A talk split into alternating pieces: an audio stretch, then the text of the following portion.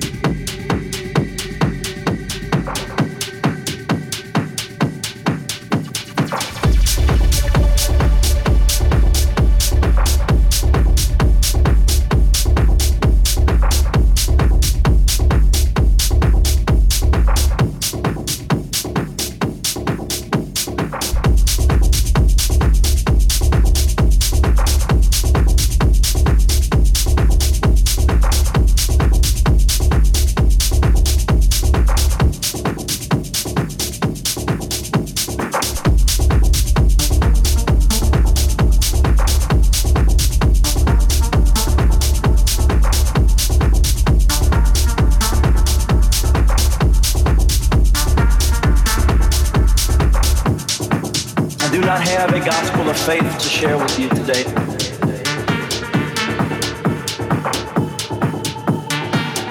I have and I offer a gospel of doubt.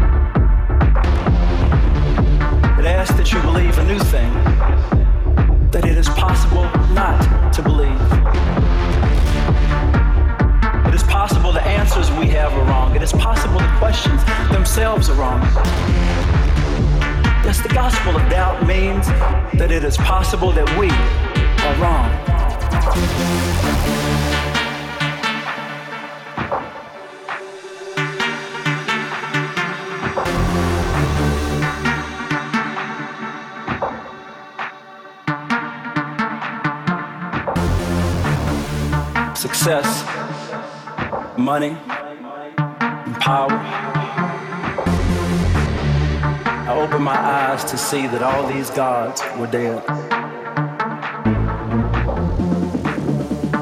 I had been duped, hoodwinked, bamboozled. This time, the false savior was me.